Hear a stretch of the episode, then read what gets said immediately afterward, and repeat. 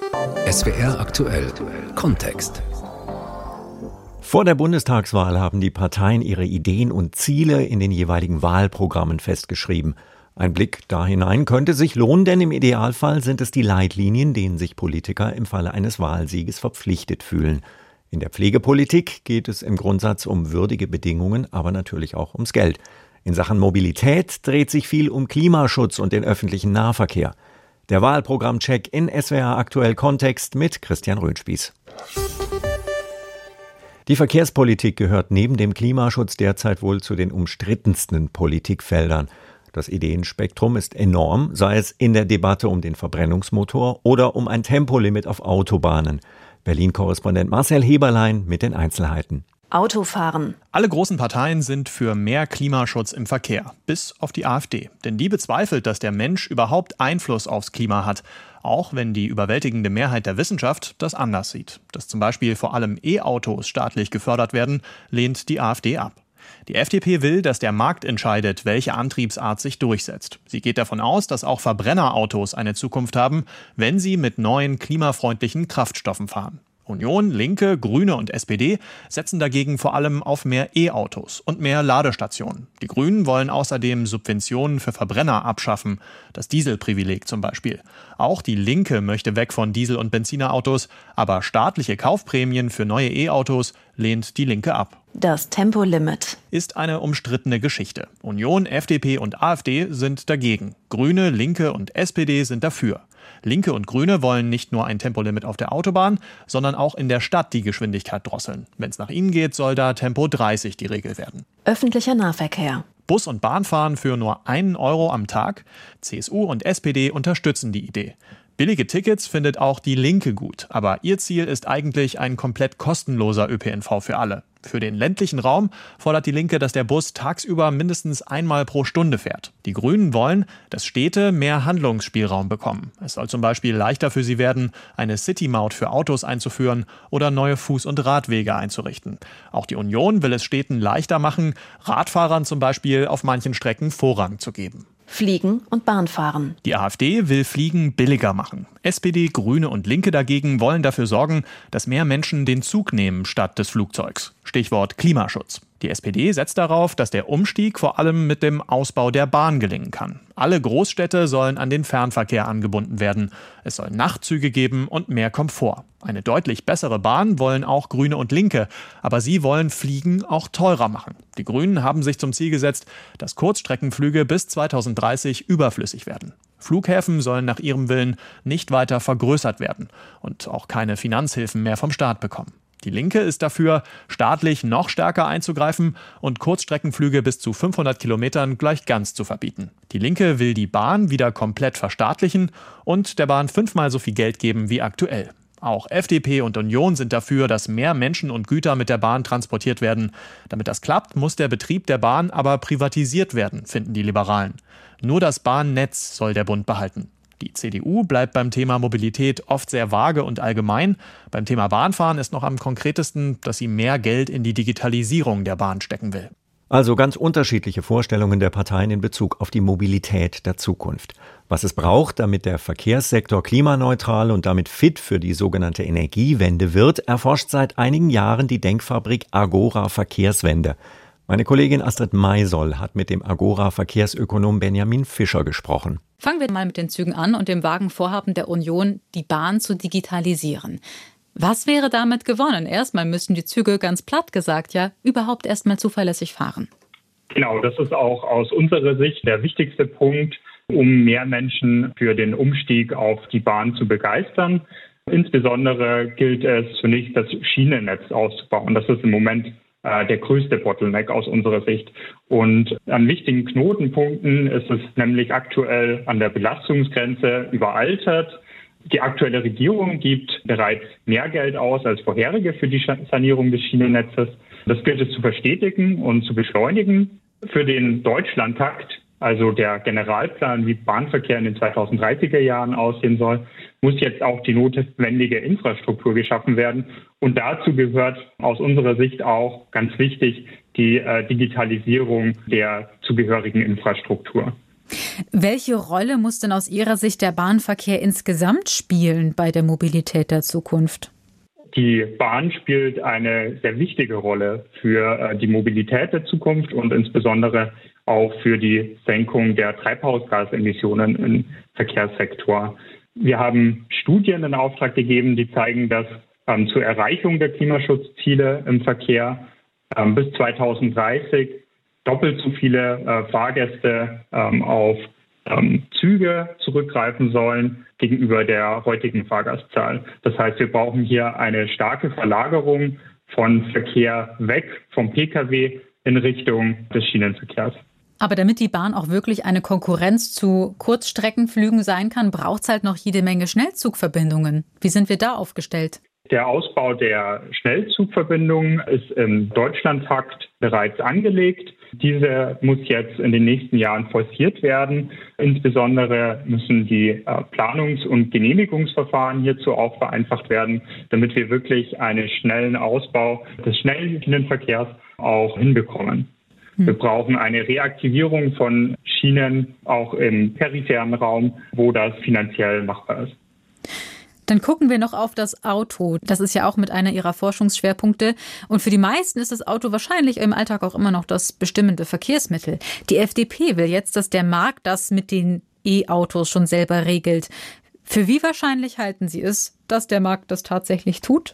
Der Markt wird den äh, Hochlauf der Elektromobilität nicht von alleine äh, lösen. Zwar sehen wir, dass immer mehr Autohersteller bereits ähm, ambitionierte Ziele in Bezug auf die ähm, Verkäufe von Elektro-Pkw verkünden, zuletzt ja auch Mercedes. Gleichzeitig ist aus unserer Sicht für die nächsten Jahre noch eine staatliche Flankierung des Hochlaufs der Elektromobilität beim Pkw-Verkehr angezeigt. Beispielsweise über die Kaufprämien für batterieelektrische Pkw und insbesondere auch durch einen zügigen Ausbau der Ladeinfrastruktur. Soweit der Verkehrsökonom Benjamin Fischer von der Denkfabrik Agora Verkehrswende. Das zweite Politikfeld, mit dem wir uns heute beschäftigen, ist die Pflegepolitik. Hier lautet das Ziel, gute Pflege für alle bezahlbar machen. Doch davon scheinen wir derzeit wohl noch weit entfernt zu sein. Informationen von Berlin-Korrespondentin Vera Wolfskämpf. Was diese Regierung versäumt hat, wird nach der Wahl umso drängender auf der Tagesordnung stehen, die Pflege zukunftsfest aufzustellen, gut und bezahlbar für alle. Fachkräftemangel in der Pflege. Ohne Personal keine gute Pflege. Damit der Beruf attraktiver wird, versprechen alle Parteien, die Arbeitsbedingungen zu verbessern. Die FDP mit Bürokratieabbau und Digitalisierung, die Union mit verlässlichen Dienstplänen. Doch wirklich besser wird es eben nur durch mehr Personal. Dann bleibt Zeit für die Pflege, heißt es bei den Grünen. Konkrete Zahlen stehen bei den Linken. 200.000 Pflegekräfte mehr, aufgeteilt auf Krankenhäuser und Heime. Bei einer Sache sind sich fast alle einig. Es braucht gesetzliche Vorgaben, wie viel Personal es in Pflegeheimen gibt, damit sich die Arbeit auf genügend Schultern verteilt. Auch mehr Lohn soll gegen den Fachkräftemangel helfen. Tarifverträge, die für alle gelten. Das wollen AfD, Linke, Grüne und SPD. Höhere Mindestlöhne verspricht die SPD und die Linke 500 Euro mehr Grundgehalt für Pflegekräfte häusliche Pflege. Jemanden zu Hause pflegen, das kostet Kraft, Zeit und Geld. Damit zumindest die Geldfrage einfacher wird, sind einige Parteien für ein persönliches Pflegebudget. Grüne, FDP und Union wollen also monatlich eine Summe auszahlen. Die Betroffenen können dann selbst darüber verfügen und müssen nicht mehr lauter einzelne Leistungen beantragen. Angehörige entlasten, dafür schlagen Grüne und FDP professionelle Hilfe vor, die zu Hause unterstützt. Weniger arbeiten würde auch oft helfen. Deshalb wollen Grüne und Linke eine kürzere Arbeitszeit bei Lohnausgleich ermöglichen. Und auch Kurzzeitpflege kann mal für eine Pause sorgen. Mehr Plätze fordern da FDP, AfD und Linke. Die 24-Stunden-Pflege wollen SPD, Grüne und Linke neu regeln und für gute Arbeitsbedingungen und gerechte Bezahlung sorgen. Da ist Handlungsbedarf, nachdem das Bundesarbeitsgericht auch für ausländische Betreuungskräfte höhere Ansprüche festgestellt hat. Eigenanteil im Heim. Im Schnitt zahlen Pflegebedürftige im Heim mehr als 2000 Euro aus eigener Tasche. Das wollen Linke, Grüne und SPD ändern. Die Linke will, dass diese Eigenanteile komplett wegfallen. Die Grünen sind dafür, die Summen zu senken und zu deckeln. Die SPD will das zumindest für Pflegebedürftige mit kleinen oder mittleren Einkommen. In den Wahlprogrammen von AfD, Union und FDP findet sich nichts zum Eigenanteil. Pflegeversicherung. Mehr Personal, höhere Leistungen, weniger Eigenanteil. Wie soll das bezahlt werden? SPD, Grüne und Linke sind überzeugt, dass mehr Geld ins System kommt, wenn alle in eine Versicherung einzahlen. Also Schluss mit der Trennung in gesetzlich und privat. Doch wer glaubt, das in einer Koalition mit der Union durchsetzen zu können, dafür gibt es eine eindeutige Absage im Wahlprogramm. Eine Einheitsversicherung, wie die Union es nennt, und selbst Schritte dahin lehne man ab.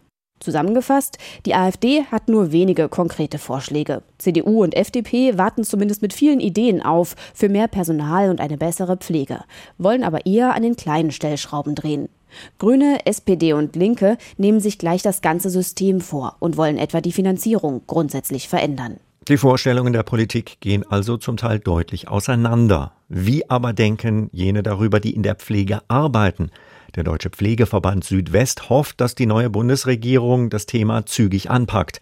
Was dem Verband dabei besonders wichtig ist, hat die DBFK Südwest-Vorsitzende Andrea Kiefer mit meiner Kollegin Astrid Maisol besprochen. Brauchen wir den Systemwechsel oder reicht es, ein paar Stellschrauben zu drehen, um die Pflege zu verbessern? Also ich denke, man muss an mehreren Stellschrauben gleichzeitig drehen. Ne? Was wir von den äh, Berufsverbänden auch fordern, ist eben eine Personalausstattung und zwar nach einem wissenschaftlich äh, gestütztes Personalbemessungsinstrument und wirklich abzugucken, was sind denn die Bedarfe äh, der Pflegebedürftigen und wie kann man dann da die Leistungen erbringen. Und momentan äh, haben wir keine verlässlichen Personalbemessungszahlen, zumindest im äh, klinischen Bereich. Und wir fordern eben hier, dass zumindest mal übergangsweise die äh, Personalbemessungsregelung 2.0 eingeführt wird. Mhm. Und was die Finanzierung der Pflege angeht, auch da ist es so, dass wir klar fordern, dass die äh, Finanzierung auf andere Beine gestellt werden muss. Also die Krankenhausfinanzierung muss reformiert werden. Es muss eben auch diskutiert werden, dass eben die Pflegeversicherung sozial gerecht refinanziert wird. Ansonsten muss die Gesellschaft, und hier muss äh, eben auch die Diskussion von der Politik ausgehen, mal intensiv darüber diskutieren, was sie bereit ist, für die Pflege auch zu zahlen. Hm. Ich will noch mal beim Personal anknüpfen. Die Linke schlägt da ja vor 200.000 Stellen mehr.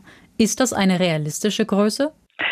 Die Stellen, die die Linken fordern, ist sicherlich, wie Bedarf ist. Wir haben große offene Stellen in allen Bereichen, also sowohl in der Akutpflege als auch in der Langzeitpflege, als auch in der ambulanten Pflege. Ob das ausreicht, also wir gehen jetzt mal davon aus, dass es wesentlich mehr äh, Stellen müssen finanziert werden, müssen geschaffen werden und es muss eben halt auch dementsprechend Personal äh, gewonnen werden für diese Stellen.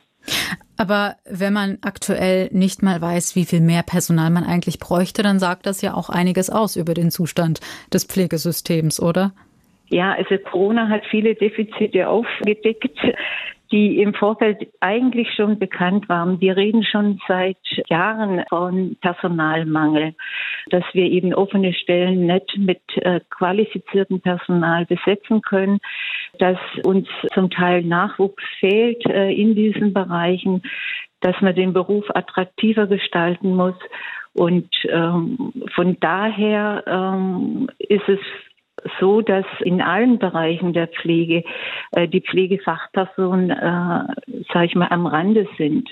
Also sie kompensieren viel, aber äh, es ist eben auch der Zeitpunkt da, dass die Pflegefachpersonen einfach nicht mehr können. Ne? Pflege wird ja zunehmend auch zum Armutsrisiko. Darauf weist zum Beispiel der Sozialverband VDK Baden-Württemberg hin. Den Eigenanteil deckeln oder ganz streichen und die häusliche Pflege stärken, wie das SPD, Grüne und Linke wollen.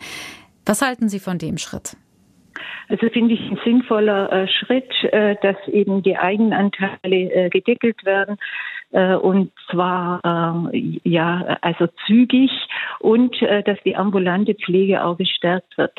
Auch da ist äh, teilweise die Finanzierung nicht geklärt und von daher muss eben die kommende Bundesregierung hier zügig ja äh, Gesetze erlassen. Die Vorsitzende des Deutschen Pflegeverbands Südwest, Andrea Kiefer. In der Pflegepolitik ist derzeit noch einiges im Argen. Schnelle Abhilfe tut Not. Das sind die Erwartungen des Pflegeverbands im Südwesten.